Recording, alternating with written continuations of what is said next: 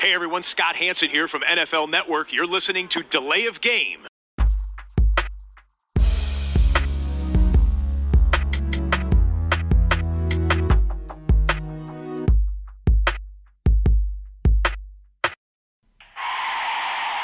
of game. Offense. Five yard penalty. Repeat down. Repeat down. Repeat down. Repeat down.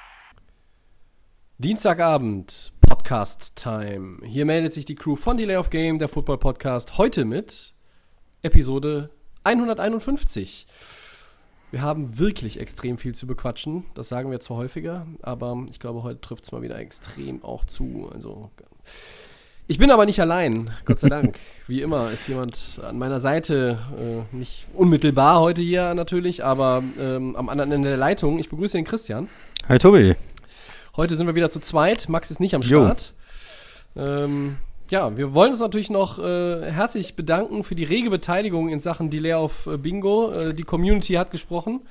So viel dazu. Ähm, aber jetzt zurück zu den wichtigen Dingen, ähm, bevor wir loslegen. Die Bierfrage. Ja, ich gehe klassisch mit einem Bolton Alt hier. Nichts Besonderes. Du bestimmt schon, Tobi. Was hast du? Ja, es ist ja im- immer mein Anspruch, was, äh, was Neues äh, oder immer was, was anderes hier zu äh, haben für den Podcast. Ähm, ich habe ein, ja, ein, ein leichtes Bier ist es. Es heißt Small Pale und es kommt vom Cloudwater aus Manchester in England. Ähm, es ist so ein, ja, wie soll man sagen, ich glaube, es ist so eine leichte Variante des, des Pale Ale. Ähm, von der Prozentzahl auch ein bisschen runtergegangen. Äh, muss mich ein bisschen schonen für die nächsten Tage, deshalb ähm, fange ich mit einem, was hat denn das? 2,5 Prozent? Ah, ist ja fast ein Radler. Also, Prost. Prost. Ah, es ist gut, gut trinkbar. Sehr hopfig. Ähm, gar nicht so wenig äh, fruchtige Note oder so ist da gar nicht. Oh, ist aber gut. Genau das Richtige für unsere heutige Ausgabe. Hm. Ähm, ja, Woche 9 äh, war wieder eine Menge los. Christian, vielleicht fangen wir mal an mit dem Sunday Night Game. Ja, Was für ein klar. Statement von den Saints. Äh, New Orleans zerlegt Tampa geradezu mit 38-3 und sweept damit die Buccaneers. Was bleibt denn bei dir nach diesem Spiel mit Blick auf beide Teams hängen? Hat mich total überrascht, wie es gelaufen ist. Also ich muss ehrlich sagen, ähm, ja, da, äh, die Tampa Bay hat ja davor die Woche gegen die Giants auch nicht toll gespielt und hat sich so, hat ja knapp gewonnen ähm, gegen die Giants, die eigentlich nicht gut sind. Dann dachte man, naja, die haben schon ein bisschen sich vielleicht nicht so ganz ernst genommen, das Ganze ein bisschen schon geguckt auf dieses Temp äh, auf dieses New Orleans Spiel dann. Und äh, Tampa war ja davor in einer, in einer guten Form, wo sie Green Bay zerlegt haben. Das ist natürlich ein Spiel, was ich besonders geguckt habe. Äh, und, und da war ich schon beeindruckt von der Defense, von der Offense insgesamt. Jetzt kam noch Antonio Brown dazu.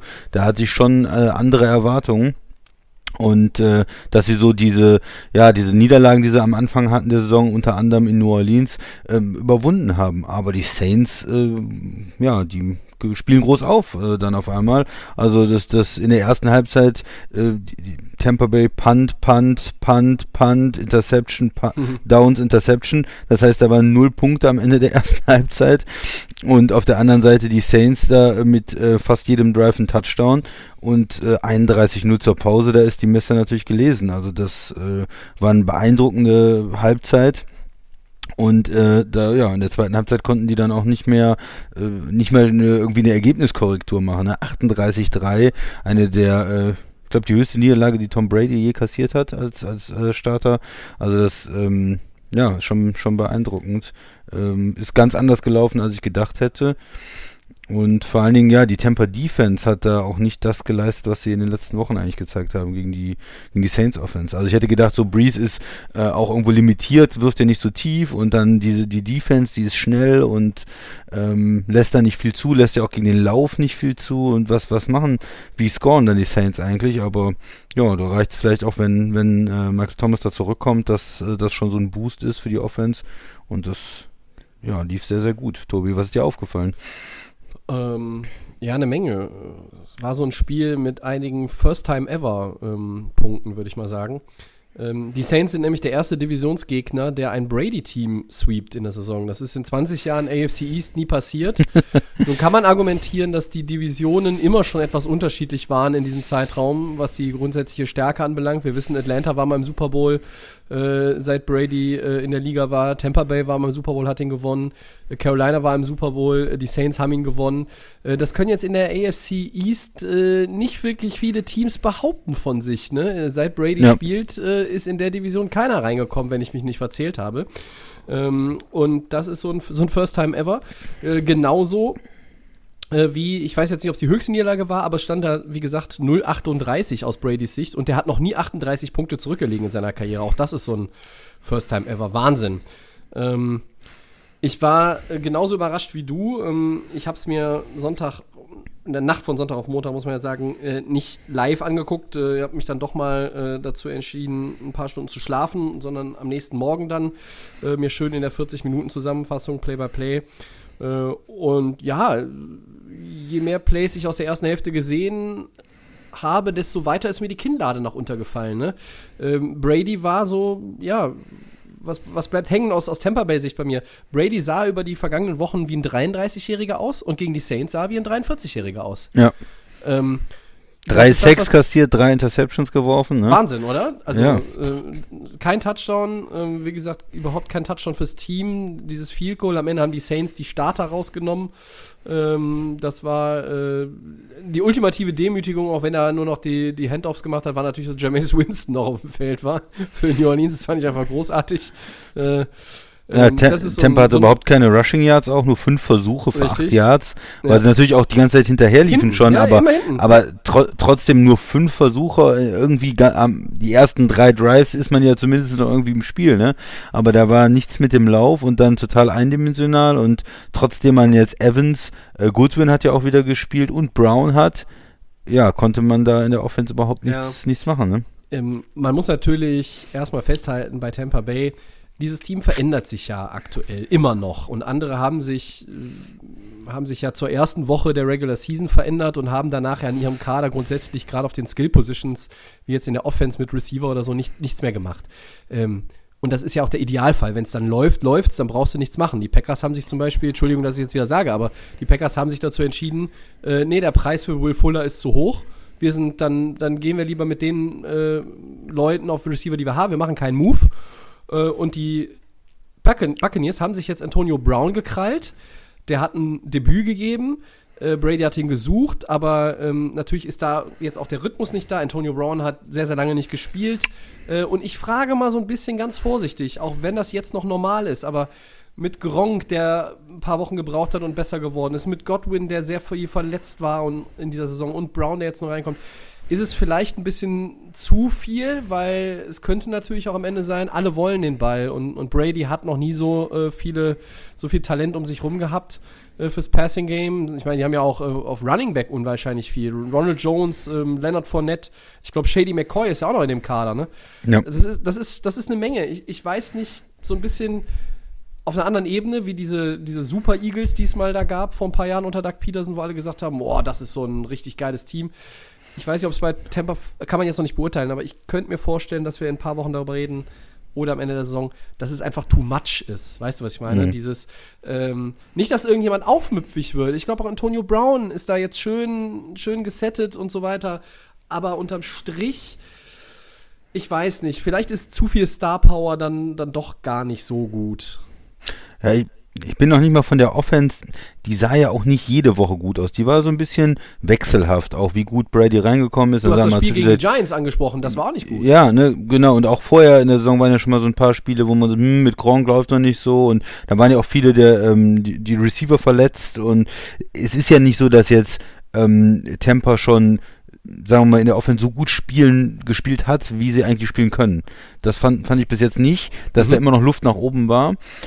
Was mich nur gewundert hat, ist, dass die Defense so unter die Rede gekommen ist, weil die hatte ich wirklich, äh, und das sagen ja auch eigentlich alle Statistiken, gerade die Run-Defense extrem stark und auch gegen den Pass waren so gut. Die Secondary, wo ich ja vor der Saison gesagt habe, ist für mich noch ein Fragezeichen, Ja. hat gut gespielt. Ähm, wie gesagt, nur immer das Spiel gegen die Packers zu nehmen, die ja eine ne gute Offense haben nach allen Statistiken, was man so in der Saison sieht und wie sie gegen andere Mannschaften gespielt haben, sind da total unter die Räder gekommen. Und klar kann man trotzdem auch mit einer guten Defense mal gegen die äh, Saints 20 Punkte abgeben, 25, 30 Punkte auch. Aber dass man in der Halbzeit schon äh, 30 abgibt, ist äh, ja doch für mich total überraschend. Und die, die Saints haben ja gemacht, was sie wollen. Also sie haben auf der einen Seite 37 Attempts zu 138 äh, Yards gehabt. Ja. Das äh, ist im Durchschnitt dann nicht so viel, weil sie am Ende noch die, die Kneel-Downs haben und die, die, die Uhr runtergespielt haben sozusagen, aber auch mhm. über 100, äh, 100 Yards halt Rushing. Und ähm, auf der anderen Seite hat Breeze ja auch alle ähm, Passempfänger eingesetzt. Also zwölf. Ich habe ja. durchgezählt. Es waren zwölf verschiedene äh, Passempfänger. Ausrufezeichen.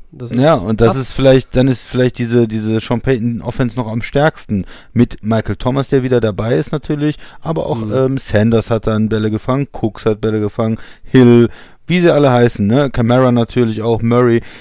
Und ja, dieses ähm, total ausgeglichenen und äh, mit ein paar Trickspielzügen dabei, mit ein paar Spielzügen von, von äh, Taysom Hill halt dabei.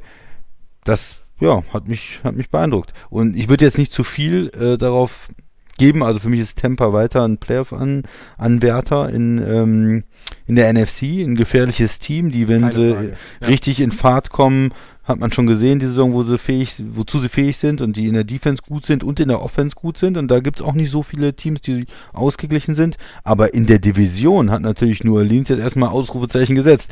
Wir haben euch zweimal geschlagen, wir sind jetzt, haben eine Niederlage weniger und sind vorne und wir haben äh, den direkten Vergleich jetzt mit den zwei Spielen gewonnen. Das heißt, ähm, Tampa muss die erstmal einholen. Äh, wenn die jetzt daran vorbei sind, haben kein direktes Duell mehr.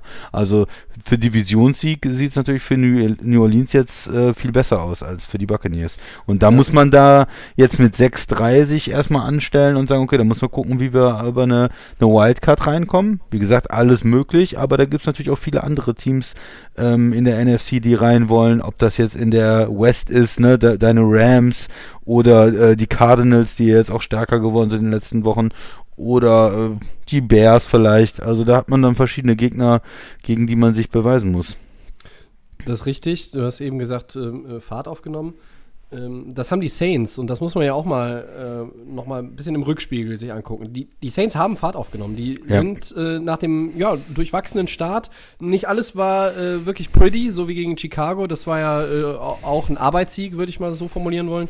Ähm, aber jetzt mit dem fünften Sieg in Folge, sie sind hinter Pittsburgh, abgesehen von Pittsburgh, das heißeste Team der NFL.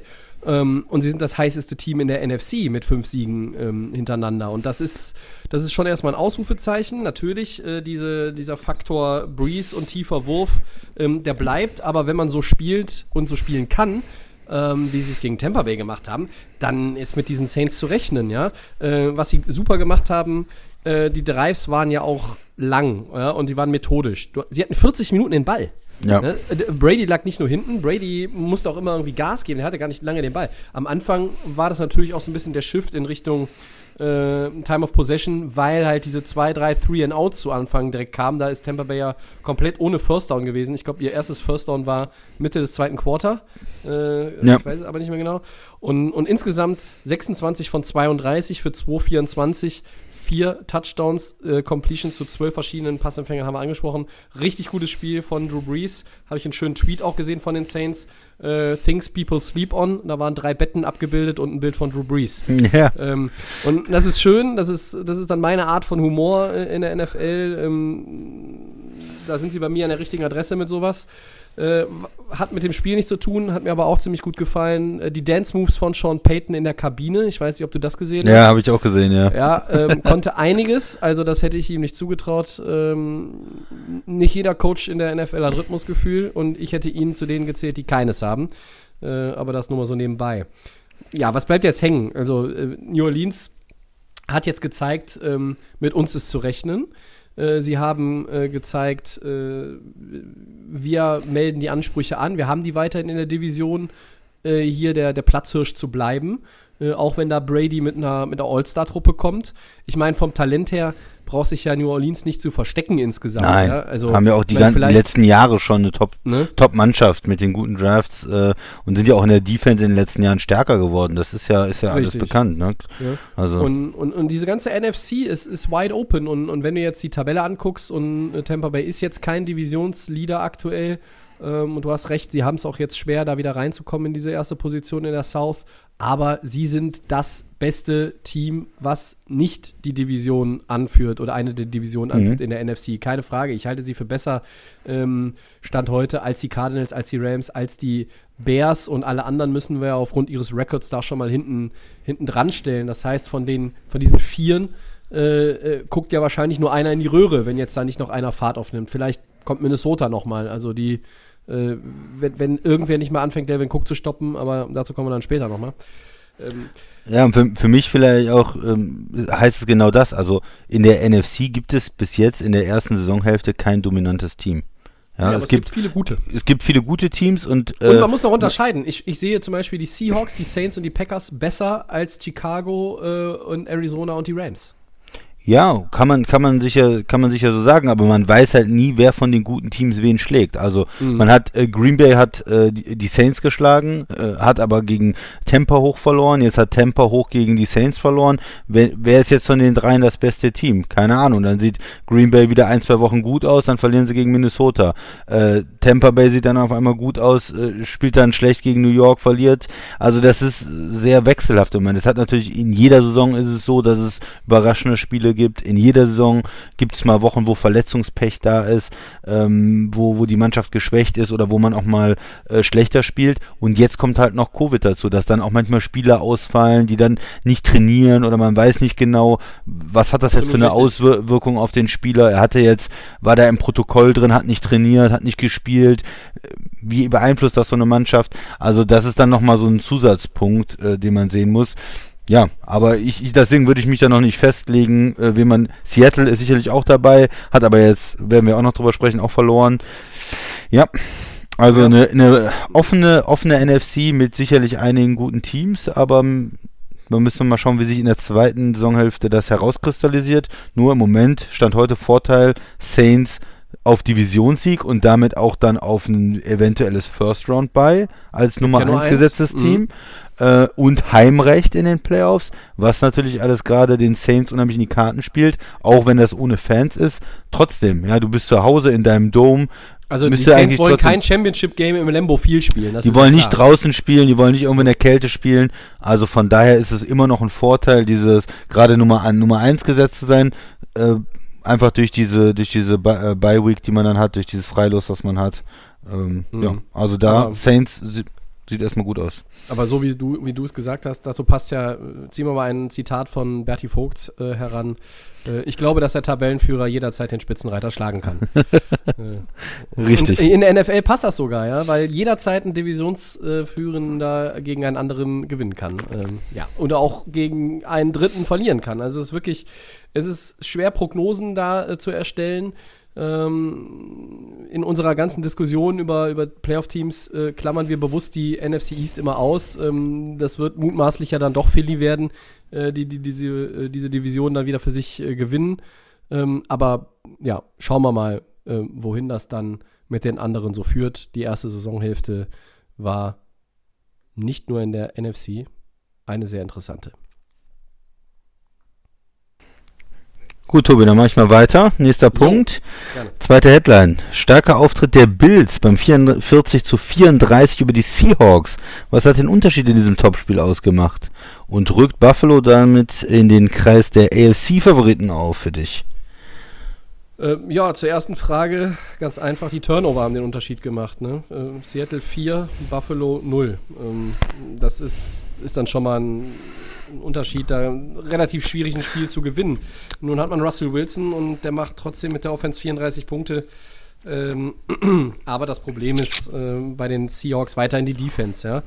Ähm, Jamal Adams kam jetzt wieder zurück, der Safety, der war vorher nicht dabei in den Spielen davor. Aber der hat jetzt auch da nicht wahnsinnig viel ausrichten können. Ähm, Seattle kann einfach gute Offenses nicht stoppen. Äh, und das ist in meinen Augen zu wenig für einen Super Bowl-Run. Ähm, obwohl die Defense, das muss man auch dazu sagen, äh, siebenmal Josh Allen gesackt hat, ja. Ja, Buffalo hat auch einen ganz interessanten Gameplan gehabt. Ne? Sie haben äh, sind Ja. nur über den Pass gekommen. Sie sind überhaupt nicht gelaufen, haben gesagt, okay, Seattle kann den Pass nicht stoppen und äh, auch wenn wir hier ein paar Sex kassieren oder einige Sex kassieren, wir, den Kauf genommen. Ja. wir, wir nehmen das in Kauf. Das ist unsere, unser Gameplan heute nur angreifen über den Pass mit, mit Allen. Mhm. Hat aber funktioniert. Bei Ja. 44 Punkten. Ja, das war äh, auch, natürlich so, so ein bisschen ähnlich wie bei New Orleans. Schnell eine dicke Führung äh, rausgespielt. Äh, anders als Tampa Bay konnte Seattle da immer noch so ein bisschen mithalten, Schritt halten, ähm, auch mal ein bisschen näher rankommen. Aber am Ende war es irgendwie so, dass man nie das Gefühl hatte, dass Seattle dieses Spiel tatsächlich gewinnt, weil, weil sie halt auch nicht in der Lage waren, da gegen Josh Allen was auszurichten. Ähm, für mich, wie, wie gesagt, die Turnover äh, und dann natürlich der, der äh, entscheidende Punkt, den du gerade angesprochen hast, guter Gameplan. Äh, McDermott ist einfach ein guter Coach, das muss man, muss man so sagen. Und ähm, für mich ist Buffalo aktuell nach Pittsburgh und Kansas City das drittbeste Team in der AFC. Sie sind in meinen Augen derzeit besser von ihrem Gesamtauftritt her als Baltimore. Äh, bei denen hapert so ein bisschen in der Offensive in meinen Augen. Und äh, sie sind auch besser als Tennessee, obwohl die natürlich mit 6-2 auch richtig gut da sitzen, die Titans in der South. Ähm, Josh Allen spielt eine gute Saison. Und ich glaube, wer äh, alle drei, äh, schließe ich den Max auch mit ein, wir hätten es dem äh, Quarterback jetzt nicht zugetraut, dass der nach, ja, jetzt zu dem Zeitpunkt der Saison äh, 2587 Yards, 19 Touchdowns, 5 Interceptions und auch noch 5 Rushing Touchdowns. Ähm, das ist einfach sehr, sehr gut, was Josh Allen spielt. Das ist sehr, sehr gut, was Buffalo spielt. Und ähm, ja, obwohl sie sogar noch einige durchwachsene Leistungen hatten, ne? wie zum Beispiel gegen die Jets und die Patriots, da blieb Allen ohne Touchdown-Pass. Da haben sie sich ein bisschen gequält gegen dann im Vergleich zu Seattle sicherlich vermeintlich schlechteren Teams. Aber äh, sie haben auch diese Spiele dann gewonnen. Und ich bin momentan, ja, also es ist für mich ein, für mich ein Team, das, wenn das noch ein, zwei Schritte nach vorne macht, können die äh, die Division äh, gewinnen. Sie sind der Favorit, obwohl die Dolphins auch gut sind. Aber wenn sie noch ein, zwei Schritte nach vorne machen, können sie auch in den Playoffs für Alarm sorgen.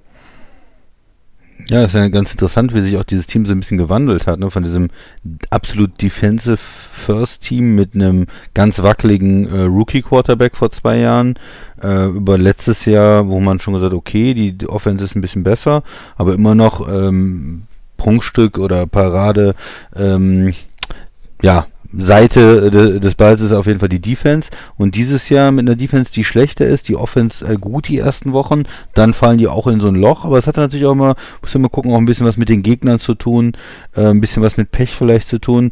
Und jetzt äh, ein sehr starkes Spiel, wie du es schon gesagt hast. Und der Unterschied war für, waren für mich auch die Turnover.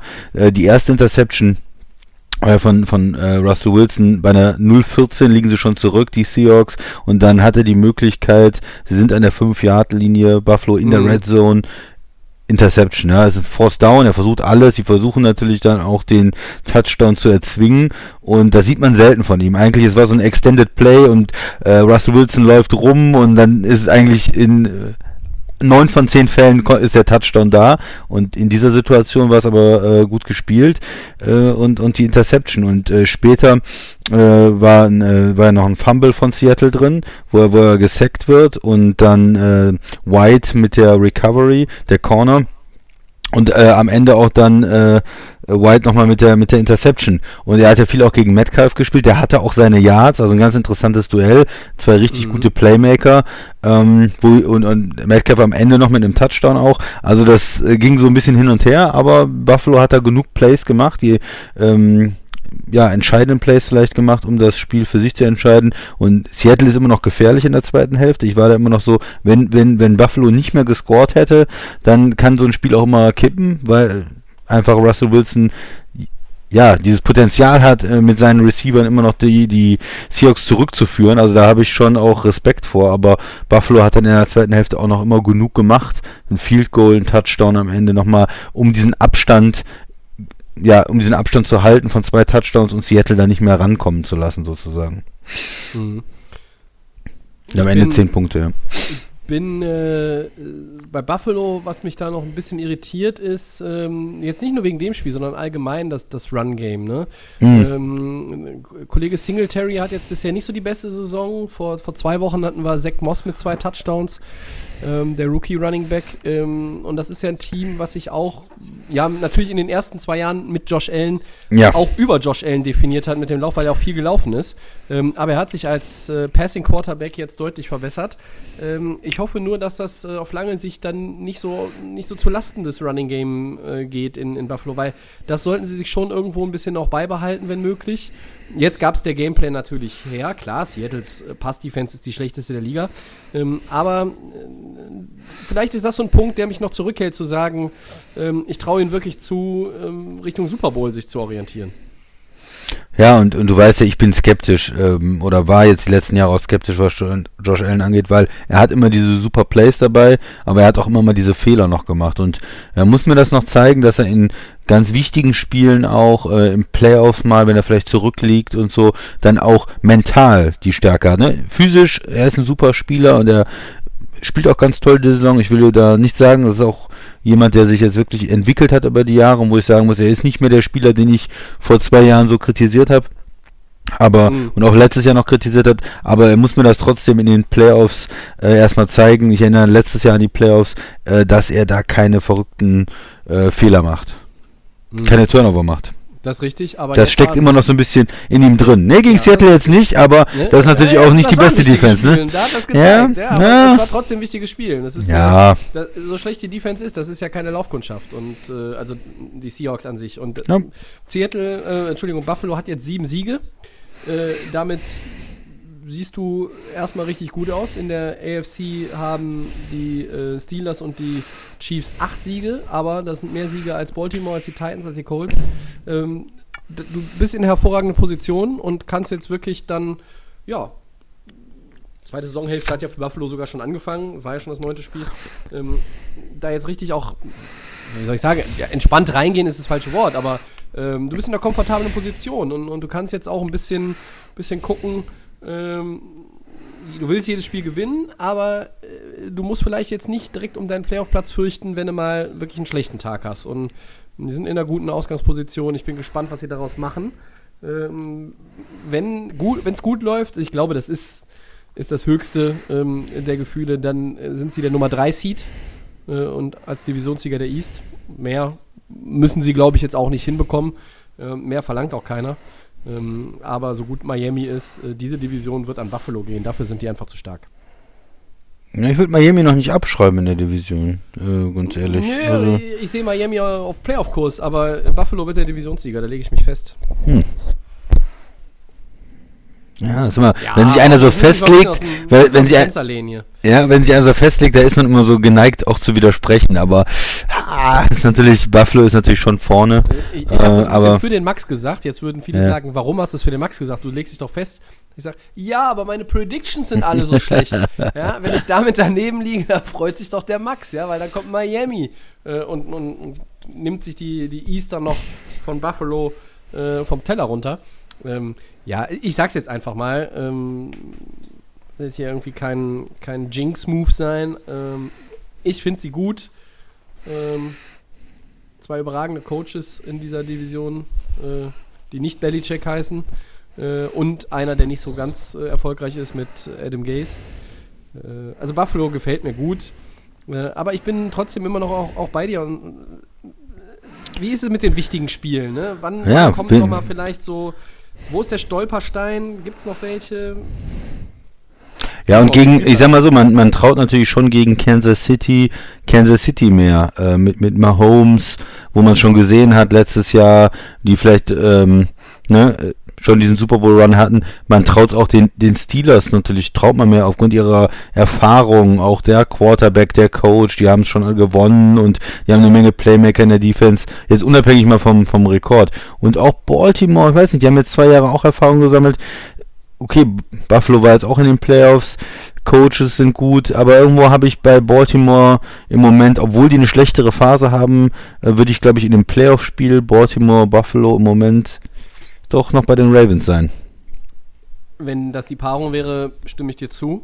Ähm, ähm, Baltimore ist das reifere Team, ja, das die äh, erfahrene Team, reifere Team ähm, auf allen Positionen. Also ich meine, klar, Lama Jackson und, und Die Offense ist jung, ne? Die Ja, Offense ist sind- jung, ne?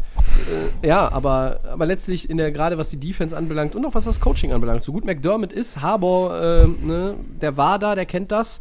Äh, ich habe noch gerade auf den Schedule von den Bills geguckt. Die spielen jetzt gegen, vor der Bye Week noch gegen die Cardinals, in Woche 14 gegen die Steelers und die anderen Gegner heißen Chargers, 49ers, Broncos, Patriots, Dolphins. Und Dolphins in Woche 17. Ähm, ich glaube, äh, da ist die in meiner Rechnung auch die Division dann schon gelesen. Äh, also die sind auf mich Kurs 13-3 vielleicht, 12-4. Also das ist dann schon beeindruckend. Ja, und jetzt sieht auch natürlich dieser, dieser Dix-Trade sieht nochmal richtig gut aus. Dass Mhm. du hier auch, auch wenn Rookie-Receiver gut sind, aber so da noch einen erfahrenen Spieler äh, reinzuholen, die Offense, die ja, hat davon auch profitiert irgendwo, würde ich sagen. Hm? Das ist richtig, weil er auch Aufmerksamkeit generiert in der Secondary der Gegner. Ja. Und ähm, da, wo dann vielleicht doch mal äh, ge gedoppelt wird, weil er dann schon fünf, sechs Catches relativ früh im Spiel äh, gehabt hat, das, das bringt dann halt auch irgendwie die Möglichkeit für andere im im One-on-One. Und die haben, äh, du magst ihn auch gerne, Cole Beasley. Ja, ähm, als ist, äh, Sehr, sehr sicherer äh, äh, Passcatcher ist, der, der auch im, im, in Traffic äh, immer die Ruhe bewahrt, kleine Fenster, der es auch äh, schafft, wenn er, wenn er zum Beispiel schon, ich mag das unheimlich gerne, wenn er schon so mit dem Slide runtergeht und dann den Ball fängt. Ähm, er kann das unheimlich gut antizipieren. Äh, und dann haben sie hier noch den, den schnellen äh, Brown ist es, ne? Ja. Ähm, der, hat, der hat viel Tempo, das ist auch ein Element. Der ist natürlich noch mal schneller auch als Dix. Äh, und wie gesagt, die, die Running Backs, da wünsche ich mir, dass sie noch ein bisschen mehr daraus, daraus machen. Dieser Punch mit Singletary und Moss, der könnte noch ganz, ganz gut werden. Natürlich, Moss ist ein Rookie. Äh, ich weiß nicht, ob man in einem Playoff-Spiel dem irgendwie 25 Carries geben will, weil da könnte natürlich immer mal auch ein Fumble kommen, weil die Unerfahrenheit noch da ist. Aber Buffalo ist gut aufgestellt. Schon mit Blick aufs nächste Jahr würde ich mir aber, glaube ich, wünschen, dass sie vielleicht in Runde 2 oder 3 noch einen weiteren Receiver sich draften. Ja, muss natürlich, oder vielleicht Richtung Defense gucken, äh, Pass Rusher, ob da mal wenn, noch wenn was sie jetzt, ist. Ne? ich hatte jetzt nur auf die Wenn Offense, Offense, okay, bezogen. Äh, also generell, klar. deshalb Du willst immer, Zeit- du willst immer noch einen Receiver oder noch einen Running Back, Tobi. Du willst immer einen Ja. Skill Position Player. Nie, nie was für die Line tun, ne? Nie was für die Nein, Defense nein, tun. nein, ah. Man Ähm, muss vielleicht auch noch mal schauen, wie es dann, äh, ich habe die äh, Contracts der O-Line jetzt nicht im Kopf, ähm, aber das ist ja, ne, wenn du einen Quarterback wie Josh. Allen hast, äh, ist das ja auch immer, äh, immer ein Thema für jeden Draft. Und da kommen wir jetzt nochmal zu einem äh, anderen Team. Und zwar zu einem Team, das auch eine Menge in Skill Position Player investiert hat. Die Dallas Cowboys. Ja. Die sind ja, Mhm. haben auch viele Receiver und Running Backs, die sie hoch draften und hoch bezahlen. Äh, die haben gegen Pittsburgh gespielt, Tobi. Was ist, wie sieht das da aus? Äh, ja, die äh, Steelers haben sich da richtig zum Sieg gequält, muss man ja sagen. Ne? 24-19. Ähm, sie bleiben aber dennoch dann als einziges Team der NFL in dieser Saison ungeschlagen. Ähm, warum haben sie sich so schwer getan? Ähm, ganz einfach. Dallas hat ihnen das Run-Game weggenommen. Also 46 Total Yards für die Steelers. Äh, James Conner oder auch Benny Snell, alles, was sie versucht haben, ähm, das hat nicht funktioniert. Die, ja, viel und zu Recht viel gescholtene Defense der Cowboys hat eine sehr, sehr gute Performance hingelegt. Und das hätte ich so nicht erwartet. Also, das war so ein, so ein, so ein ugly Win für Pittsburgh. Ähm, man kann immer darüber diskutieren. Das ist immer so, so, so eine Grundlage, Diskussionsgrundlage, die ich gerne habe. Ist das jetzt ein Qualitätsmerkmal oder muss man sich eher Sorgen machen, dass es jetzt demnächst mal auch vorbei ist mit dem Winstreak? Ähm, Pittsburgh hatte keinen guten Tag. Und, und Dallas hat auch mit, mit Garrett Gilbert, der äh, auch so ein bisschen Wandervogel ist, äh, mehrere Practice Squads schon durchlaufen hat in sechs Jahren. Ähm, der ist 29, hat jetzt seinen ersten Start gehabt und der hat seine Sache ordentlich gemacht und ähm, mit einem angeschlagenen Ezekiel Elliott gespielt, ähm, gegen die gute Pittsburgh Defense auch, auch gepunktet, immer wieder Yards erzielt. Ich glaube, sie hatten sogar mehr Total Yards als die Steelers unterm Strich, ein paar mehr. Ähm, also Dallas hat da ein gutes Spiel gemacht, aber äh, was soll man über, über die Cowboys sagen? Die Saison äh, ist im Klo und äh, Ja. sie, drücken, sie drücken noch nicht die Taste, um, um abzuspülen, aber letztlich ist ja alles schon reingefallen. Äh, Prescott fällt lange aus, wissen wir. Äh, Andy Dalton ist da auch ausgenockt worden, konnte nicht spielen. Dann war diese Bendinucci Experience, das war äh, keine Erfolgsgeschichte. Ähm, und dann hast du jetzt Garrett Gilbert ausprobiert. Ich glaube, äh, wenn Dalton noch nicht wieder fit sein sollte, äh, ist Gilbert erstmal der Mann. Hat genug Aber- dafür getan, finde ich. Ja. hat, absolut, hat sich auch diesen Job erstmal dann erarbeitet. Ähm, aber trotzdem, Andy Dalton ist dann, kann über ihn ja auch immer meckern, aber ist ein anderes Kaliber. hat auch eine andere Erfahrung. Und wenn der wieder spielen kann, dann ist das Andy Daltons Team für den Rest der Saison. Aber die Cowboys haben sieben Niederlagen auf dem Konto, wenn ich mich nicht verzählt habe. Ich richtig im Kopf, ja, ne? Und, und das heißt, die Saison ist eigentlich abgehakt, weil da wird ja jetzt kein Turnaround mehr kommen, so Marke Run the Table äh, und du hast mit 9-7 dann noch einen Shot irgendwie auf den siebten Playoff-Platz in der NFC. Das sehe ich nicht. Also ähm, brauchst ja gar nicht, Tobi. In der, äh, die sind ja in der East. Und du musst ja nur die Division gewinnen. Du brauchst ja nur, weiß ich nicht, fünf Siege und dann gewinnst du die Division. Das, also das ist ja. ja wenn, wenn, ich diese Rechnung aufmache, fängst du immer schon an zu schreien im Hintergrund. Also, Entschuldigung, äh, mir gefällt es letztlich nicht, aber ich muss es dann leider so sagen, äh, die Eagles äh, kriegen Spieler zurück, die werden langsam äh, gesund und äh, haben dann immer noch den besten Quarterback in der Division, zumindest von denen, die aktuell spielen können. Und Philadelphia gewinnt die Division. Ja? Also wenn Washington ja. dieses Spiel gegen die Giants nicht verkackt hätte, hätte ich gesagt, hey, vielleicht äh, kommen Rivera und Co. da noch mal rein, äh, weil er halt einfach ein guter Coach ist äh, und, und dem immer was einfällt. Aber ähm, sie haben das Spiel gegen die Giants verloren, ähm, obwohl Daniel Jones teilweise äh, wieder 20 Sekunden den Ball festgehalten hat, festgehalten hat nach den Snaps. Naja, ich und Dallas, was soll, Dallas ist, das ist ein verlorenes Jahr bitter, aber es ist so. Ja, witzigerweise haben die Eagles, die waren ja auf Bye Week wieder alles richtig gemacht. Sie haben nichts gemacht und Dallas, Dallas hat verloren und äh, Washington hat verloren. Ne? Ja, das ist eine äh, Grützendivision, das sagen wir jede Woche. Daran ändert sich auch die Saison nichts mehr. Ähm, ob sich das nächstes Jahr ändert, pff, weiß ich nicht. Also ich meine, wenn Prescott zurückkommt und, und da ist viel Talent, aber wir erinnern uns an den Anfang. Ähm, da war die Dallas Defense auf dem aktuellen Seattle Seahawks Niveau äh, und da hat Prescott 50, 60 Mal den Ball geworfen und noch irgendwie 20 Carries gehabt, weil er musste das alles irgendwie alleine schultern, weil sie auch jedes Mal zwei, drei, vier Scores im Rückstand waren. Ähm, das sah ja auch nicht toll aus. Ja, das nee. darf nicht vergessen werden. Und ja, und Dallas geht jetzt in die, in die Bye Week, ist richtig, glaube ich, ne? Die haben nächste Woche Pause. Ähm, ja, das ist korrekt. Äh, Dallas hat Pause und ähm, ja, was glaubst du? Also, ich meine, Washington und den Giants trauen wir es nicht zu. Glaube ich, sind wir uns einig. Da brauche ich dich hm. nicht nachfragen. Aber traust nee, du Dallas, denn den. Nee, doch, Dallas spielt bei, genau, ja. Traust du denn Dallas zu, dass sie wirklich nochmal einen Turnaround irgendwie hinbekommen? Oder nochmal sich ranrobben an die Eagles? Nö. Ja. Glaube ich nicht.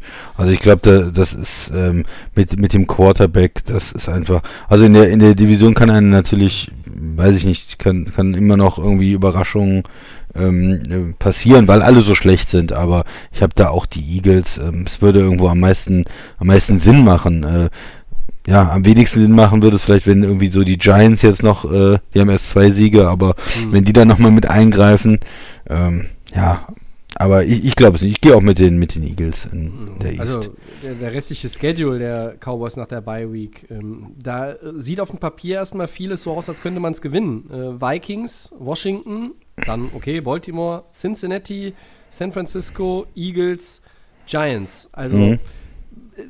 das ließ sich jetzt erstmal so, als könnte man da vielleicht noch sechs Siege holen. Ähm, aber ich glaube da nicht dran.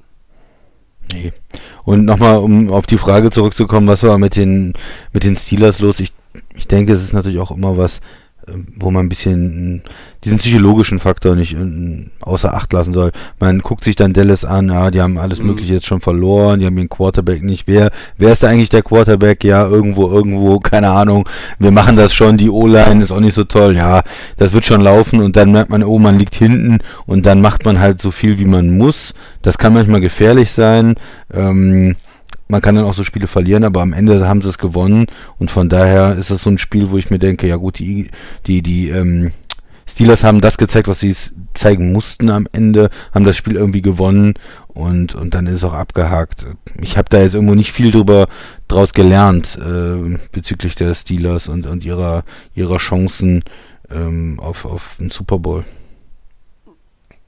Es war, hatte wenig Aussagekraft. Ähm, Fand ich. Was, was, was hängen bleibt, ist äh, Big Ben erstmal Knieprobleme, auch jetzt auf der Covid-List, weil ähm, er als Close Contact von Vance McDonald, äh, dem Tight End, gilt, der positiv getestet wurde. also da muss man erstmal ja. auch gucken. Äh, das wird jetzt auch keine so leichte Woche. Äh, aber noch ein paar statistische Facts, die ich ganz lustig finde. Äh, Big Ben, achter Saisonsieg mit den Steelers, 8-0. Damit bleibt er auch in seiner 17. Saison ohne Losing Record in der NFL. Das, Das gilt ist- auch für Tomlin, ne? Das gilt für Tomlin, der der erste Coach ist, der äh, in seiner, an seiner ersten Trainerstation, also es wird mutmaßlich auch seine letzte sein. In Pittsburgh wechselt man nicht so oft. Wird ein Coach geholt und der bleibt dann der Coach. Also ich kenne, ich kenne, seit ich Football gucke, nur zwei Coaches in Pittsburgh. Das waren Bill Cowher und Mike Tomlin. Also das ist irre.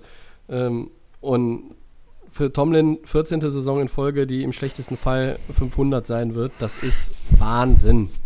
Das ist einfach gut.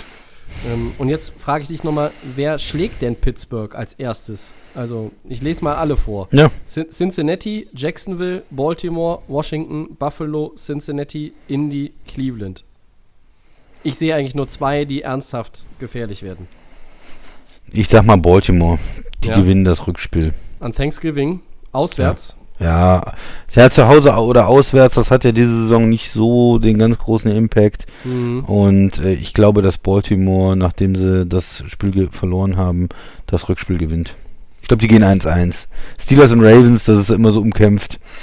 Ich sage mal, das gibt keinen Split. Ich, ich hau jetzt mal wirklich Buffalo raus, dass die, die äh, das, das durchbrechen, äh, diesen, diesen Bit für die ähm, Perfect Season. Aber äh, unterm Strich, das Dallas-Spiel hat ja gezeigt, das muss alles nichts heißen. Es könnte auch Cincinnati sein. Also ich meine, das ist ein Ja. Divisionsspiel. Joe Burrow, wenn er 400 Yards gegen die Defense da auf, aufs Tableau wirft, dann wer weiß, was da passiert. Ne? Also ähm, ich glaube, eine 16 zu 0 Saison wird es nicht geben von Nee. den Steelers. Ähm, da sind wir uns einig.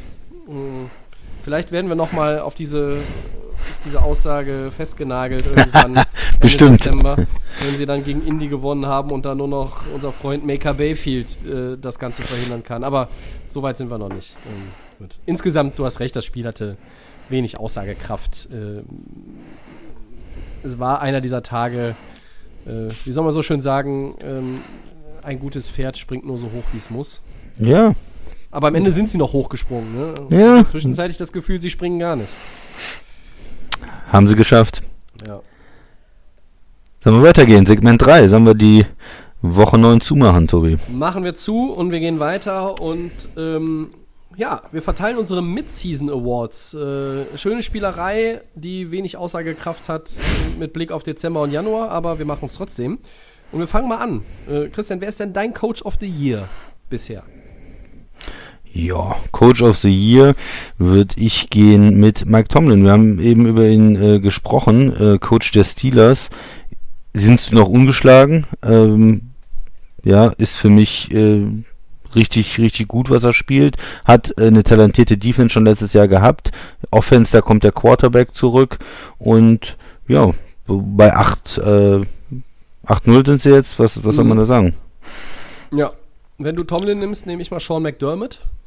Mhm, okay. Äh, einfach jetzt auch, weil er diesen super Gameplan da gegen die Seahawks ähm, ausgearbeitet hat. Das, das hat mir echt gefallen.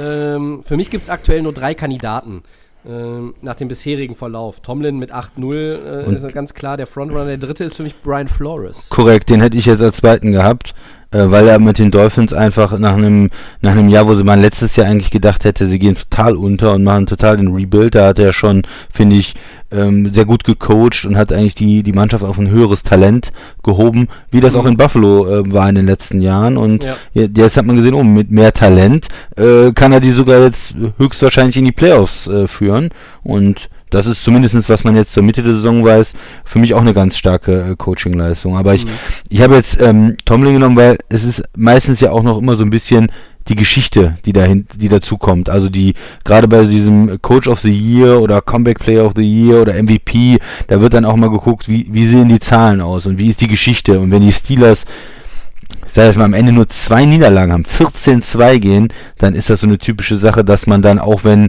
die Dolphins eine ganz gute Saison spielen und vielleicht, äh, weiß ich nicht, 9-7 gehen, 10-6 gehen, dass dann einfach dieses, diese, diese mehr Siege und diese höhere Platzierung und alles dann irgendwo ähm, für, für Pittsburgh dann spricht.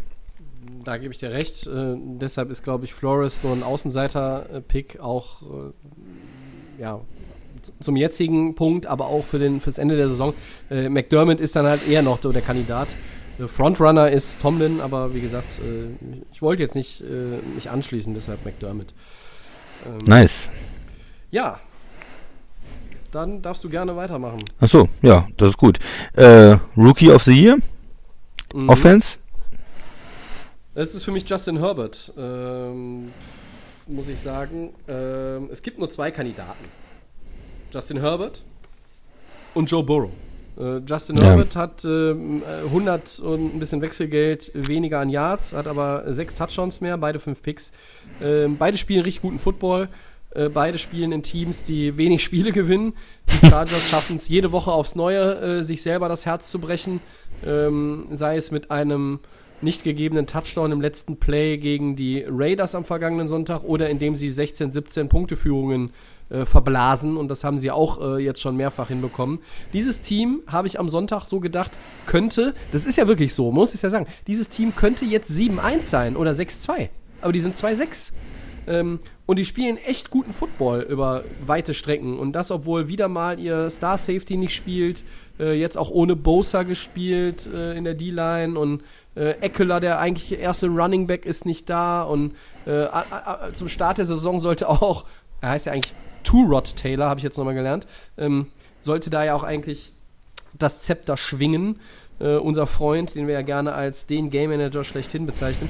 Äh, und es ist dann Justin Herbert relativ schnell geworden, weil da irgendwie Bauchschmerzen waren bei, bei Taylor. Nee, es hat ihn doch irgendjemand die Lunge punktiert mit einer Nadel oder so, oder? Ja, Ein so. Teamarzt. Das war, war irgendwie eine äh, äh, wirre Geschichte und Herbert kam da schnell rein. Und mir gefällt dieser Justin Herbert von Woche zu Woche besser. Ich habe richtig Bock, den jeden Sonntag zu sehen, muss ich ganz ehrlich sagen. Mega geil ja, bringt eine Menge, Menge Fun, viel besser als ich erwartet hätte. Ähm, ja. Aber ich gehe mit äh, Joe Burrow, weil er hat jetzt von Anfang an diese Rolle gehabt ähm, in, in Cincinnati als äh, ja, Savior of the Franchise, könnte man sagen, und hat dann insgesamt für mich über die Saison ein bisschen mehr geleistet. Ähm, wenn, wenn Herbert weiter so spielt, wie, wie du es jetzt auch beschrieben hast, dann, ja, dann kann man am Ende der Saison sicherlich zu einer anderen Meinung kommen, aber bis jetzt fand ich doch äh, Joe Burrow auch extrem beeindruckend und vielleicht noch Einsatz als Alternative. Äh, Justin Jefferson auch richtig gut als Rookie Receiver in mhm. äh, Minnesota, ähm, macht da auch eine Menge Freude den Vikings-Fans. Nur einen Receiver zu nehmen ist ja eher unwahrscheinlich. Also meistens sind es ja dann doch die Quarterbacks und gerade wenn man zwei ähm, Spieler hat, die so ähm, spektakulär auch spielen wie äh, Herbert und Burrow, dann wird es glaube ich einer von den beiden werden. Ähm, ja, im Moment ist es für mich noch, noch Burrow, weil er einfach bisher insgesamt mehr geleistet hat in der Saison. Okay. Gut, auch da äh, also nicht Einigkeit, aber es sind die offensichtlichen Kandidaten. Ähm, Defensive Rookie äh, of the Year bisher schwieriger, oder? Finde ich, ähm, find ich sehr schwer, da jemanden zu finden, der raussticht, im Gegensatz zur Offense. Ich würde mich mal äh, entscheiden und abgesehen jetzt von dem letzten Spiel für ähm, Winfield, den Safety äh, bei den Buccaneers, der da im Backfield äh, spielt. Ähm, weil, ja, ich hatte vor der Saison gesagt, die, die Buccaneers da hinten vielleicht nicht ganz so stark und das, das haben sie irgendwie überwunden und er macht da ganz viel in der Defense. Er spielt manchmal tief, er blitzt auch ähm, und, und ist da so in allen, ähm, ja, in allen Situationen irgendwie oder ganz flexibel einsetzbar, in allen Dingen mit dabei und ja, das ist so meine Wahl, aber es ist, ja, finde ich für Defense Rookie of the Year auch schwer. Tobi? Ja, äh, es sticht keiner heraus. Ich glaube, es insgesamt, wir reden ja auch oft äh, darüber, oder mein, wir lesen es auch oft, dass die NFL, es gibt so viele Touchdowns, so viele Punkte wie noch nie bisher und, und der Punkteschnitt ist so hoch. Ja, ich glaube halt, dass dieses fehlende äh, Trainingscamp oder, oder genau diese ganzen Off-Season-Aktivitäten äh, generell, dass die schon auch damit zu tun haben oder, oder das beeinflusst haben, dass es ähm, für die Offenses vielleicht leichter ist in diesem Jahr. Also die Defenses sind generell nicht so gut. Und, und das passt dann auch dazu, dass äh, in meinen Augen kein Defensive Rookie so richtig äh, raussticht. Auch ein Chase Young bisher nicht, den ich nicht nehme mit dreieinhalb ja. Quarterback-Sacks und einem Force Fumble. Ich entscheide mich, auch wenn seine Zahlen jetzt nicht so überragend sind, aber mir gefällt er insgesamt so, so all around ganz gut. Das ist Patrick Queen. Äh, hm, der Linebacker, ja. Der hat immerhin zwei Quarterback-Sacks, zwei Forced Fumbles, auch schon einen Touchdown erzielt. Ähm, und du musst ja auch erstmal in der Defense deine, deine Stats sammeln. Ne? Du bist ja umringt von, von guten Leuten, ähm, die irgendwie ein Play machen können, ein Spiel wenden können, Turnover kreieren können. Und deshalb nehme ich jetzt einfach mal Patrick Queen. Hm, gut. Ja, und dann haben wir natürlich noch die Parade ähm, Awards sozusagen. Ja. Äh, Defensive äh, Player of the Year. So. Ja, ähm, da gibt es für mich drei Kandidaten und ähm, ich bin mir sicher, dass du einen von den drei nehmen wirst. Ich weiß jetzt nicht, wen ich nehmen soll. Ich kann mich, da habe ich lange vor der Sendung auch drüber nachgedacht und ich konnte mich nicht entscheiden. Alle anderen waren für mich klar, aber das nicht. Ich entscheide mich für Aaron Donald. Neun Quarterback Sacks, drei äh, Forced Fumbles. Der Mann ist eine Naturgewalt und ähm, ich nehme einfach Aaron Donald. Macht man nichts mit verkehrt. Kann man nichts mit verkehrt machen, ist äh, absolut ein super Spieler. Ich gehe mit äh, TJ Watt, dem Ja, äh, jüngeren Watt-Bruder. Äh, Pittsburgh Defense extrem gut dieses Jahr, Pittsburgh extrem erfolgreich, auch da wieder mit der Geschichte, wenn sie richtig gut auch abschneiden, äh, sind ja schon jetzt richtig gut und dann auch weiter in der Saison gut abschneiden, dann gibt's ja die Geschichte und er hat dann auch äh, genug Sex äh, zusammengesammelt über die Saison, denke ich mal, dass man ihn ähm, als Sackleader da ähm, auf dem Zettel haben muss. Äh, seine Statistiken überragend. Sieben Quarterback-Sacks, sechs Passes defended, eine Interception und 14 Tackle for Loss. Das ist mit Abstand die Nummer 1 äh, in dieser Interception hat er auch noch dabei gehabt. Ne? Bitte? Eine Interception hat er auch noch gehabt, die Saison. Äh, richtig, ja. Steht vielleicht nicht mit drauf. der dritte Kandidat in der Runde ist eigentlich Miles Garrett, ne? Ja, ja, muss man sagen, den ich ja vor der Saison ein bisschen auch den Contract kritisiert habe, aber der richtig gut spielt auch dieses Jahr. Mhm. Ja, und da gibt's noch MVP, Tobi. Äh, Da musst ja, du an, nee, oder muss ich anfangen, weiß ich ähm, nicht. Du kannst gerne anfangen. Ja, MVP ist immer ein Quarterback, wissen wir. Ähm, da gibt's eigentlich für mich drei Kandidaten. Ähm, und zwar für mich Patrick Mahomes, Aaron Rodgers, die beide sehr, sehr gut spielen dieses Jahr wieder. Mahomes ja über die, die ganzen letzten Jahre schon äh, gut spielt, Ja. wieder mit der Kansas City Defense. Aaron Rodgers auch. Ähm, nur dieses schlechte Spiel gegen Tampa hatte eigentlich sonst ähm, ja, extrem stark ist. Ich gehe trotzdem mit Russell Wilson dieses Jahr. Seattle äh, er ist eigentlich schon reif die ganze Zeit für mich, die letzten Jahre. Es hat immer irgendwie nicht so ganz gepasst, dass in dem Jahr doch noch einer besser war und ähm, er spielt unglaublich dieses Jahr, hat jetzt auch die Stats dazu, auch wenn sie jetzt gegen Buffalo verloren haben, auch wenn er jetzt äh, Picks hatte, äh, trotzdem insgesamt bis jetzt in die Saison, wenn ich mir die ganzen Spiele angucke, ähm, Russell Wilson, sage ich, ist im Moment der Quarterback, der am, an dem, ähm, von dem am meisten verlangt wird von seinem Team und der aber auch am explosivsten ist, der die explosivste Passing Offense zusammen mit Kansas City hat und weil Mahomes schon einen Titel gewonnen hat, sage ich jetzt mal Russell Wilson. Gute Wahl. Ähm, ich rücke aktuell von Wilson tatsächlich ein bisschen ab, weil er jetzt Hm. schon auch schon die acht Interceptions hat. Hm. Ähm, Rogers ist äh, immer da jetzt ein Kandidat für mich, äh, aber ich gehe mit Patrick Mahomes. 25 Touchdowns, nur eine Interception. Er hat Das ist Wahnsinn, ja. 9 9-0 in den letzten beiden Spielen. Das ist äh, vom anderen Stern. Äh, und man hat immer noch das Gefühl, ich zumindest habe das, ähm, dass die Chiefs immer noch einen Zahn zulegen können generell. Ähm, und dann möchte ich gar nicht sehen, äh, wie die anderen Defenses da aus der Wäsche gucken, wenn das passieren sollte. Ähm, also Rogers könnte man auch nehmen. Es gibt aktuell, glaube ich, wirklich nur diese drei. Es gibt äh, eine ganze Menge andere Quarterbacks, die wirklich stark spielen, aber nicht auf diesem Niveau sind. Ähm, ganz ehrlich, für eine halbe Sekunde habe ich über Ryan Tannehill nachgedacht, aber der hat halt nicht so viele Passyards, ne? Ähm, aber der hat, glaube ich, 19 Touchdowns, drei Picks, der spielt richtig gut. Äh, Josh Allen spielt gut, haben wir angesprochen. Ähm, ja, äh, das sind. Rodgers hat, hat glaube ich, nur ne? zwei Picks bis jetzt auch, ne? Wer hat nur zwei? Aaron Rodgers. Aaron Rodgers hat zwei, vier, 24 und zwei. Und die waren Das- beide gegen Tampa Bay. Ist natürlich, ja, wenn du es jetzt sagst, gegen die acht Picks von Wilson insgesamt. Ja, aber du hast Hm. trotzdem recht, Christian, weil die, äh, die ganze Performance und das, was Wilson, Wilson trägt dieses Team, ähm, Absolut, ne? Hundertprozentig, ja. also alle drei Quarterbacks tragen dieses jeweilige Team. Also nimm die raus und, und deshalb heißt es ja Most Valuable Player. Dann kannst du die in die Tonne hauen, äh, in dieselbe, in der die Giants, die Cowboys und was weiß ich wer drin stecken. Äh, und die Jets, dürfen wir nicht vergessen. Ja, die Jets, ja. Vergessen wir die Jets nicht. Die waren aber gar nicht so schlecht gegen die Patriots. Das wollen wir auch mal, äh, wir auch mal hier festhalten. Ähm, also in, im Rahmen ihrer Möglichkeit, um Gottes Willen. also wir halten fest, ich nehme mal Holmes und äh, du hast Wilson genannt. Alles völlig legitim. Äh, und dann schauen wir mal am Ende der Saison, wie viel Ob wir da recht haben. richtig haben. Ja, Ja. wir können ja auch noch mal einen neuen, also ne, wenn die äh, fünf Wochen jetzt alle schlecht spielen, dann sind die auch keine Kandidaten mehr möglicherweise. Korrekt. So, Woche gehen wir 10. Schnell weiter, bevor die Technik uns hier den nächsten Strich durch die Rechnung macht. Woche 10, die 6-2 Titans gegen die 5-3 Colts. Äh, Christian, wie richtungsweisend ist dieses AFC South Matchup denn für beide Teams? Und haben die Colts den größeren Druck? Ja, die haben für mich den größeren Druck, weil sie sind natürlich ein Spiel schlechter im Moment. 5-3 zu 6-2. Ähm, da sind die Colts natürlich jetzt auch mit der mit der Niederlage stehen sie ein bisschen ja blöd da. Die haben gegen Baltimore gar nicht gar nicht gar nicht viel falsch gemacht, aber dann den in der ersten Halbzeit gerade die Defense der Colts extrem stark haben Mhm. eigentlich sind die sind die Ravens nur über diesen Fumble reingekommen dann ins Spiel ähm, haben ja durch diesen Fumble Return Ja, dann, dann gescored und waren damit dann 7-10 dran. Sonst haben die in der ersten Halbzeit auch gar nichts gemacht, gar nichts gemacht.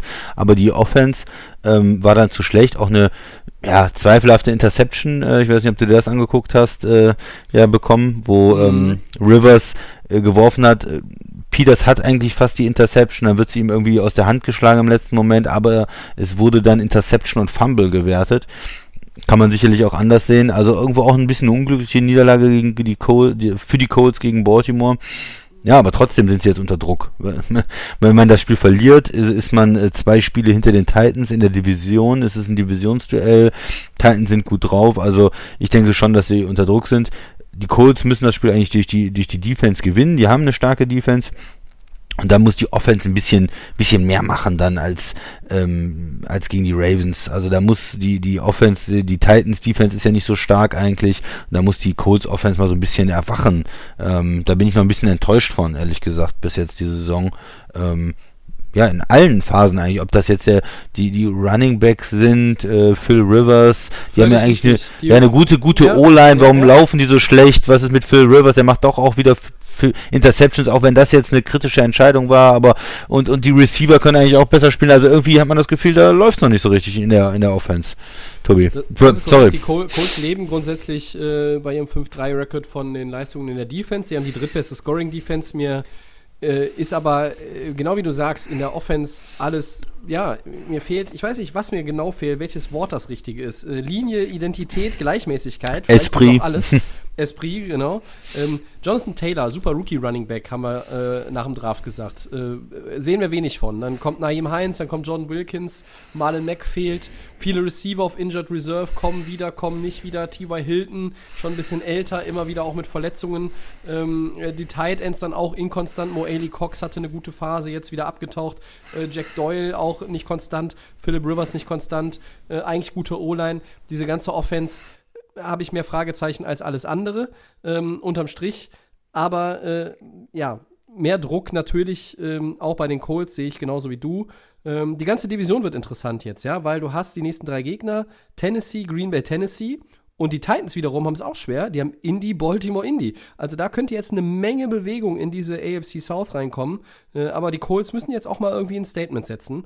Ähm, und ich glaube, ähm, dass äh, für sie dieses Spiel ja von, von größter Wichtigkeit ist. So wichtig wie noch keins in dieser bisherigen Saison. Ja, dann gehen wir mal zur zweiten Headline, äh, Woche 10. Welches 5-3-Team aus der AFC macht in Woche 10 den nächsten Schritt Richtung Playoff-Teilnahme? Die Browns gegen die Texans, die Dolphins gegen die Chargers oder die Raiders gegen Denver, Tobi? Ja, vielleicht alle. Ähm, keines der drei Teams hat in meinen Augen so einen richtigen Spaziergang vor sich, ne? Weil einerseits die Texans können auch Football spielen, gerade wenn da Deshaun Watson ist, sind die immer in der Lage, andere zu ärgern. Ähm, au- aus dem Trio sehen insgesamt die Dolphins am besten aus, ne? Ähm, Tua, ähm, gute Defense, sind gut gecoacht mit Flores, den haben wir eben schon angesprochen. Und dann haben wir die Raiders, die wirken für mich immer noch so ein bisschen unter dem Radar. Ähm, die haben nicht viel auf dem Schirm. Für Vegas und, und Gruden kann das nur von Vorteil sein, auch für die zweite Saisonhälfte. Äh, es wird viel mehr über andere Teams geredet, ähm, die Richtung Wildcard unterwegs sind. Ähm, die Wildcard-Plätze belegen, ähm, also oder die vier Zweitplatzierten sind ja neben den Raiders dann, also die drei anderen, Entschuldigung, sind die Colts, die Dolphins und die Ravens. Und ich bin da sehr gespannt, äh, ob irgendeiner stolpert. Es ist jetzt so eine Phase, das könnte, könnte so eine Phase sein, dass man hinterher nicht sagt, ach, wisst ihr noch in Woche 10, das haben wir liegen lassen. Aber wie gesagt, die Texans, die Chargers und die, und die Broncos, die spielen alle gar keinen so schlechten Football. Also äh, es ist möglich, dass alle drei ihr Matchup gewinnen. Es ist genauso gut möglich, dass alle nächste Woche 5-4 sind. Äh, äh, wie gesagt, die Chargers müssten aber wahrscheinlich gegen Miami 30 Punkte vorne liegen, damit sie es am Ende nicht noch verlieren. Ähm, ich bin sehr, sehr, sehr, sehr gespannt.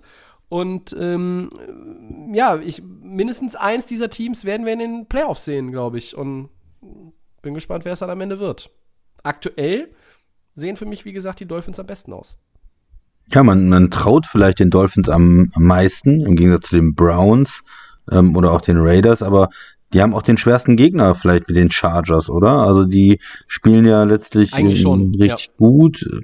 Da ist diese, dieser Rookie Quarterback, dieses äh, Rookie-Quarterback-Duell dann. Ähm, ich glaube, am Ende, wenn ich mich auf einen festlegen äh, soll, dann würde ich den Raiders jetzt in dem Duell am meisten vertrauen gegen Denver.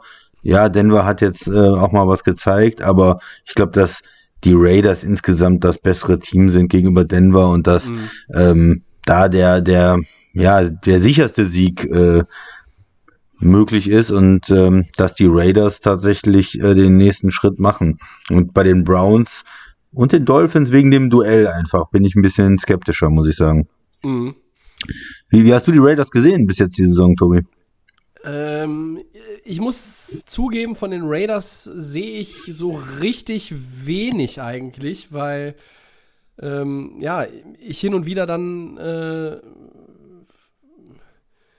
ja, irgendwie da so ein bisschen weniger hingucke. Ich weiß nicht, selbst wenn, wenn ich irgendwie Red Zone gucke und, und deshalb irgendwie alle Teams im Blick haben will, bei den Raiders bin ich manchmal so ein bisschen, ja, die spielen jetzt keinen wirklich sexy Football, ähm, aber Carr spielt als Quarterback eine, eine solide Partie da bisher, ähm, haben ein gutes Run-Game, das wissen wir. Ähm, haben auch ein paar Playmaker auf, auf Receiver natürlich bekommen mit den, mit den Rookies.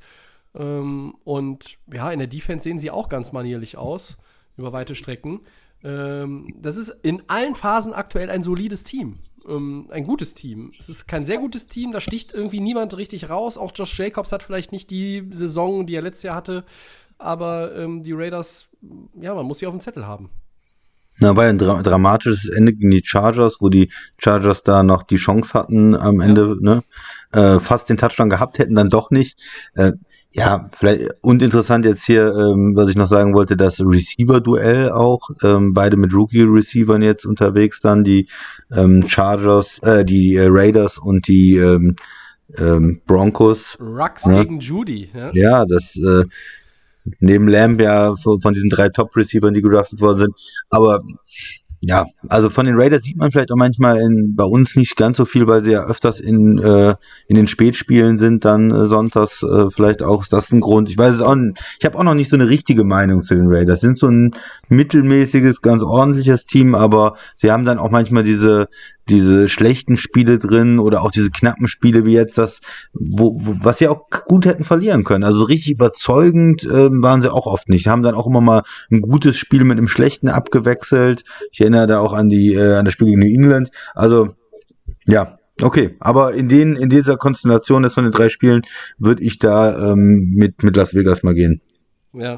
Ähm, also ich meine, die haben gegen die Saints gewonnen, ne? Das muss man, die haben gegen die Chiefs gewonnen, das muss man festhalten. Ja. Ähm, und sie haben auch die, die Browns geschlagen, 16-6, die ja auch sicherlich an einem guten Tag normalerweise gegen die Raiders gewinnen können. Äh, sie haben aber auch gegen Tampa Bay halt dick auf die Mütze gekriegt. Äh, sie haben gegen New England dick verloren. Ähm, ja, gut, gegen Buffalo ist es keine Schande zu verlieren, vor allen Dingen, wenn es am Ende ein One-Possession-Game ist. Ähm, ja, ich bin gespannt, wie es weitergeht mit den Raiders. Ich glaube, äh, sie haben das Zeug, in die Playoffs zu kommen, aber äh, trotzdem müssen sie sich dafür noch ein, eine Spur steigern. Ja, und vielleicht nochmal, wenn man, wenn man das jetzt gehört hat, auch schon viele schwere Spiele gehabt. Ne? Man muss noch vielleicht auch ein bisschen auf ja. den Schedule achten. Wenn Temper dabei, ähm, Saints dabei, Kansas City dabei, New England dabei, wobei New England dieses Jahr vielleicht auch nicht so schwer ist, aber in der ersten, in den ersten Spielen vielleicht doch noch. Und ähm, Ja, da da sollten, ne, da sollten da vielleicht noch Spiele kommen gegen, ähm, gegen die Jets müsste ja noch was kommen zum Beispiel. Also, Hm. ähm, oder haben sie die schon gespielt? Ne, die müssten noch kommen, ne? Bei den Raiders, Bitte? bei den Raiders, die spielen auch in Ja. Woche 13 gegen die Ja, Jets. Ja, genau, ne? Und also da sind vielleicht auch so, dass die, dass die Spiele ein bisschen einfacher werden. Hm. Hoffentlich. Würde ich jetzt mal, Ja, als- aber die haben, auch als noch, die haben auch noch Chiefs und Colts, also die haben einen schweren Schedule insgesamt. ja, irgendwie, ja, irgendwie schon dann. Na gut. Ja. Ja, äh, dann werden wir das natürlich verfolgen und gucken mal Richtung ähm, NFC. Äh, falls sich jemand wundert, wir drücken ein bisschen auf die Tube. Ähm, wir, es ist keine Schande, es zuzugeben. Wir haben äh, heute hier wieder mit unserer Verbindung äh, nicht das äh, allergrößte Glück, aber wir bringen es zum ordentlichen Ende und wollen ja auch nichts komplett schlabbern. Und deshalb jetzt die 5-3 Rams gegen die 6-2 Seahawks. Christian, kann denn LA ja, nach dem wirklich schwachen Auftritt gegen äh, Miami und dann der Bye Week gegen Seattle wirklich was ausrichten? Und was muss dafür passieren? Müssen Goff und Co. so viele Punkte wie die Bills machen oder reichen auch weniger? Ja, ich denke, es reicht noch ein bisschen weniger, weil die äh, Rams Defense ja auch nicht schlecht ist. Äh, das, das kann man ja auch nicht sagen. Also die, ähm, die Rams sahen ja auch in, gegen Miami sah ja die Defense der Rams äh, eigentlich ausgezeichnet aus und von Mm, daher. Bitte? Das stimmt. Ja, von daher ist das so ein, so ein Team, was auch gegen Wilson durchaus auch was ausrichten kann. Einfach mit der, wenn, wenn Aaron Donald einen guten Tag hat, möchtest du nicht gegen ihn spielen. Und Ramsey ist ja auch ein Top-Corner, der vielleicht einen von den beiden Receivern rausnehmen kann, ein Stück weit. Also ich denke nicht, dass sie über 40 brauchen, ähm, aber trotzdem brauchen sie zumindest 28 oder sowas, denke ich mal, weil äh, Seattle wird äh, schon scoren, wird äh, irgendwo über 25 scoren und da mü- muss die Rams Defense gegen so eine angeschlagene, schwache Seattle ähm, Pass-Defense vor allen Dingen dann auch was zeigen. Und da bin ich Mhm. natürlich wieder bei meinem äh, ex-speziellen Freund Jared Goff. Der muss natürlich jetzt dann auch in solchen Spielen, wo es vielleicht ein bisschen Richtung Shootout geht, aber ja, wo man auch wirklich Punkte aufs Board bringen muss, äh, Drives zu Ende bringen muss, Touchdowns braucht gegen Seattle, da will's nicht viel kurz, da will's nicht am Ende mit drei führen oder mit zwei führen und dann kommt Russell Wilson. Nein, da musste dann auch die zehn Punkte vorne sein am Ende, damit er nichts anbrennt. Und ähm, ja, das ist eigentlich die Erwartungshaltung, die ich da an die Rams Offense vor allen Dingen auch habe. Und da möchte ich was sehen. Da möchte ich Ja. die 30 Punkte sehen. Ja. Ähm, Wie geht's Jared, dir Goff ist, Jared Goff ist immerhin einer der Quarterbacks und davon gibt es nicht viele, die einen Shootout gegen Patrick Mahomes bisher gewonnen haben. Ähm, wir erinnern uns an 2018, dieses äh, wilde Ding. Ich glaube, es war ein Monday Night Game. Ähm, das war überragend. Ich glaube, 51, 45. Äh, vielleicht eines der besten NFL-Spiele äh, der vergangenen fünf Jahre. Ähm, was brauchen die Rams, äh, die zu Hause noch ungeschlagen sind, die die letzten beiden Heimspiele gegen Seattle auch gewonnen haben? Äh, 24,1 Punkte pro Partie ist noch ein bisschen weit weg von dem, wo McVay und Co. hin wollen und müssen. Ich glaube auch nicht, dass sie vielleicht 44 brauchen, aber ich glaube, dass sie 30 machen müssen und das ist in, in dieser Saison erst zweimal gelungen. Ähm, Goff muss die Turnover vermeiden und du sprichst es, sprichst es an. Ähm, Seattles Pass-Defense, 362 Yards lassen die zu. Das ist Platz 32 und das sind 52 Yards mehr im Schnitt als Rang 31. Das ist nämlich Atlanta mit 310, also das ist schon ein Riesenunterschied. Ähm, deshalb, ja, da muss man attackieren und dazu brauchst du einen Jared Goff äh, in Topform und äh, davon haben wir zuletzt wenig gesehen. Und du brauchst aber auch das Run-Game. Ähm, ja, die Rams-Defense muss vielleicht ihr bestes Saisonspiel hinlegen, äh, um da zu bestehen, um, um diesen Sieg einzufahren, der eminent wichtig wäre, um die Division offen zu halten. Ähm, andererseits hast du Seattle, ähm, die wollen eine Reaktion zeigen. Nach der Niederlage jetzt da in Buffalo, ähm, zwei Spiele in Folge zu verlieren, ist, nie gut. Zu dem Zeitpunkt jetzt sowieso nicht. Pete Carroll hat seinen Vertrag verlängert, haben wir auch noch nicht drüber gesprochen. Ähm, man kann sich das immer so schwer vorstellen, dass ein Top-Team zwei Spiele hintereinander verliert. Und ähm, wenn ich mich festlegen müsste, nach den bisherigen Eindrücken, da kann die Seattle Defense äh, so, so anfällig sein im, im Pass, wie, wie sie auch ist. Ähm, die Rams Offense war zuletzt nicht gut genug und hat zu viele Turnover produziert. Seattle ist für mich der Favorit. Ja, ich hasse das auch. Wenn, wenn das jetzt mein Team wäre, die Rams, wenn man gegen eine Mannschaft spielt, die gerade ein, ein wichtiges Spiel verloren hat, das, ah, macht ist immer blöd, weil dann sind die irgendwie aufgerüttelt und, und Mhm. wach und wenn, wenn die vielleicht gegen Buffalo gewonnen hätten, dann wären sie vielleicht ein bisschen, ähm, ein bisschen zufriedener und ein bisschen, äh, kann man sie vielleicht auch irgendwie ein bisschen leichter überraschen. Äh, aber ich denke trotzdem, ja, die, dass die Rams ihre Chance haben. Die Rams sind eigentlich kein, kein schlechtes Team. Sie haben gegen Miami verloren, aber die sind auch kein schlechtes Team. Die haben auch eine richtig gute Defense.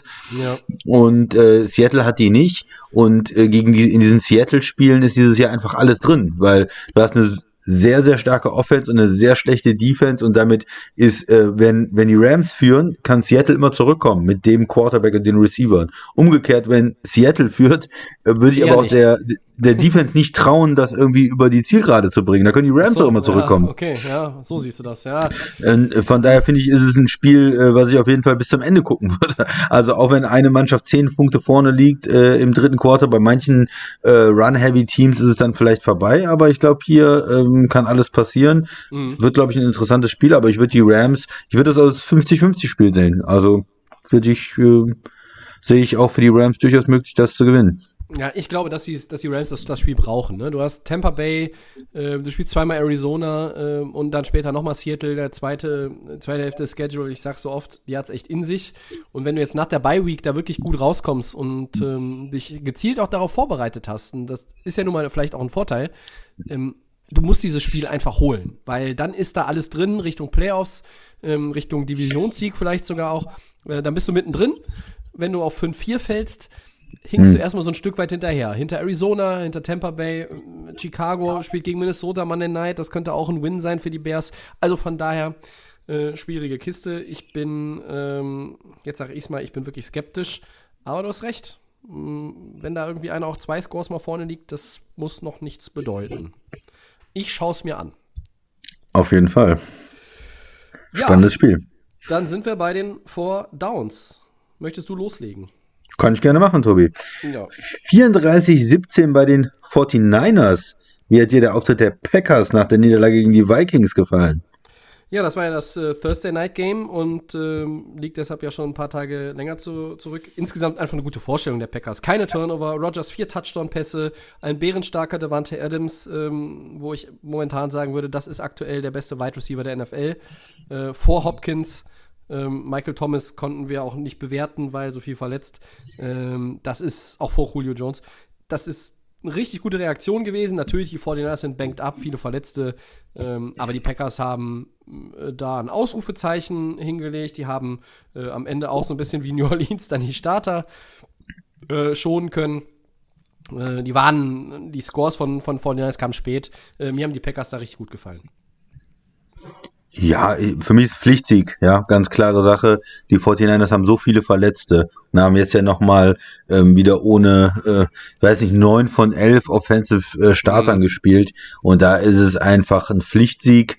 Es war eine solide Vorstellung, aber das ist ähm, das, was ich erwartet habe. Aber ich habe auch nichts gelernt über die Packers. Also nach dieser ähm, der Niederlage bei den Buccaneers und auch nach der Niederlage gegen die Vikings, wo ja Cook einfach komplett über die Defense drüber gelaufen ist, Mhm. ähm, konnte man jetzt da nichts mitnehmen, weil dafür sind die 49ers einfach zu ersatzgeschwächt im Moment kein richtig äh, ähm, starker Gegner. Auch da kann man verlieren, von daher, das ist eine, eine, eine ein Arbeitssieg gewesen, eine, eine solide Leistung, aber gelernt habe ich da äh, nichts. Das ist das, was ich erwartet habe und da braucht man andere Gegner, um wirklich zu sehen, ähm, wie sich vielleicht auch die Defense entwickeln kann über die Saison oder ob sie sich in irgendeiner Form verbessert hat bis jetzt. Dann gehen wir zum zweiten Down. Ja. Die Chiefs gehen mit einem Rekord von 8-1 in ihre Bye-Week. Ähm, beim 33-31 gegen die Panthers hatten sie aber auch etwas Glück, oder wie siehst du das? Ja, das passt irgendwie zu, zu der gesamten Saison der Chiefs bis jetzt. Äh, es ist dieses, naja, die auf der einen Seite scoren sie, äh, haben 33 Punkte gemacht, sind auch ähm, explosiv. Auf der anderen Seite ist es aber noch nicht so richtig das ähm, ganz große Spektakel, was man von den Chiefs gewöhnt ist. Und sie gewinnen dann trotzdem. Äh, Die, die, ähm, Bilanz stimmt ja mit 8-1. Ja, aber trotzdem fehlt einem noch ein bisschen was. Oder man hat immer dieses Gefühl, eigentlich könnten sie noch besser spielen oder eigentlich müssten sie deutlicher gewinnen. Und ähm, man ist noch nicht so ganz zufrieden mit den Chiefs, was aber auch dafür spricht, was für einen hohen Standard sie gesetzt haben ähm, letztes Jahr. Das ist richtig. Äh, Ich sage einfach mal, Glück muss man sich auch erarbeiten. Ne? Äh, Sie haben Hm. selber einen Rückstand aufgeholt. Ähm, und dann hast du am Ende das Glück, äh, da, äh, Joey Sly, ich hätte ihm sogar zugetraut, dieses äh, Record-Setting Field Goal da von äh, weit über 60 Yards zu treffen. Ähm, Carolina hat eine gute Partie gemacht. Ähm, sie hätten es am Ende auch noch fast gedreht, aber so stark die Chiefs in der Offense sind, ja, ähm, man muss da auch noch ein bisschen über die Defense reden. Ähm, da werden sie ein bisschen dran arbeiten müssen. Äh, Spagnolo ist immer noch der DC, oder? Ja, für mich Ja, Team hart erarbeitet auch, wenn ich das Team sagen darf. erarbeitet, ja. Ja, also ich glaube, dass man da auch ein bisschen an den, an den Schrauben drehen kann. Äh, man muss dran drehen und sie werden auch noch dran drehen können, um da auch äh, ein bisschen besser zu sein, um, um vielleicht auch irgendwie mal wieder ja Spiele auch souveräner und un unaufgeregter zu gewinnen. Einfach äh, mit, mit 10, 14, 17 Punkten Vorsprung, wo man so ein bisschen in Cruise Control ist. Äh, das Genau geht das, dann doch äh, in einigen Wochen bei den Chiefs äh, ab, muss man sagen. Aber wie gesagt, das ist, also das ist auch wieder hier noch mehr als bei den Steelers für mich einfach ein Qualitätsmerkmal, dass sie es trotzdem gewonnen haben. Auch, ja, ich weiß, wenn natürlich am Ende sie das nicht mehr in der eigenen Hand haben, äh, wenn, wenn Bridgewater äh, vielleicht dann noch ein paar Yards mehr macht äh, und dann Sly den, den Kick äh, verwandelt, dann gucken sie dumm aus der Wäsche. War aber nicht so. Ja, dr- drittes Down. Game Pick. Monday Night Football. Bears gegen Vikings. Das ist ja ein richtiges Schmankerl, sag ich mal. Äh, die Vikings sind äh, auf dem Kriegsfahrt aktuell. Delvin Cook äh, ist da der, der das Zepter schwingt, der allen vorangeht. Das ist äh, sehr beeindruckend. Die Bears sind äh, offensiv nicht beeindruckend. Die sind eher erschreckend, äh, weitestgehend. Aber die Defense ist ja auch ganz gut. Und, und deshalb glaube ich, dass sie Cook ein bisschen einbremsen können. Äh, von kontrollieren möchte ich überhaupt nicht reden. Das ist äh, aktuell, glaube ich, unmöglich. Und wenn ich das jetzt sage, macht er wahrscheinlich noch 45 Yards. Ähm, ah, es, ist, es ist schwer. Ich sage, ich sag Minnesota gewinnt das Spiel. Gut, dann gehe ich mit Chicago natürlich.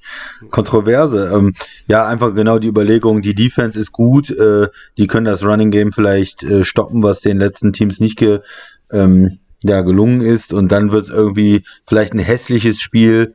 Äh, ich glaube nicht, dass die Chicago Offense viel Punkte äh, zustande bringt, aber sie haben immerhin den ehemaligen Super Bowl MVP Nick Foles und damit der, der hat dann den Game-Winning Drive. Sieg für Chicago. Oh ja, ja, okay. Ähm, ja. Fällt dir nicht so ein, ne? Nee, irgendwie ist bei dem Spiel beides möglich. Also für mich. Also es ist so, das ist für mich ein 50-50-Game. Tut mich schwer. Egal. Minnesota. So, äh, vierter und letzter Pick. Unser refurbished, also das heißt sowas wie überarbeiteter Super Bowl-Pick zur Mitte der Saison. Wie lautet er? Ähm, ich sag noch mal eben, was wir hatten vorm Saisonstart. Der Max hatte Buccaneers Ravens und tauscht das um in Seahawks gegen Chiefs. Der Christian hatte Packers Chiefs und ich hatte Saints gegen Colts. Erstmal ganz kurz, schwach von Max, wie der, der hat Buccaneers, das ist ein Team, was auf Playoff-Kurs ist, gegen Ravens, ein Team, was auf Playoff-Kurs ist, und tauscht es jetzt um gegen zwei ganz andere Teams. Also das Ja, finde ich ja schon mal irgendwo Bedenken, äh, ja, habe ich schon mal Bedenken, finde ich etwas seltsam von ihm. Okay. Ja, was hat er jetzt? Äh, ähm, Seahawks gegen Steelers, hast du gesagt? Äh, nee, er hat Seahawks gegen Chiefs. Seahawks gegen Chiefs, äh, Seahawks gegen Chiefs, ja gut. Okay, also mein, mein Tipp äh, war ja äh, Packers gegen Chiefs und Mhm. ich bleib, bleib dabei.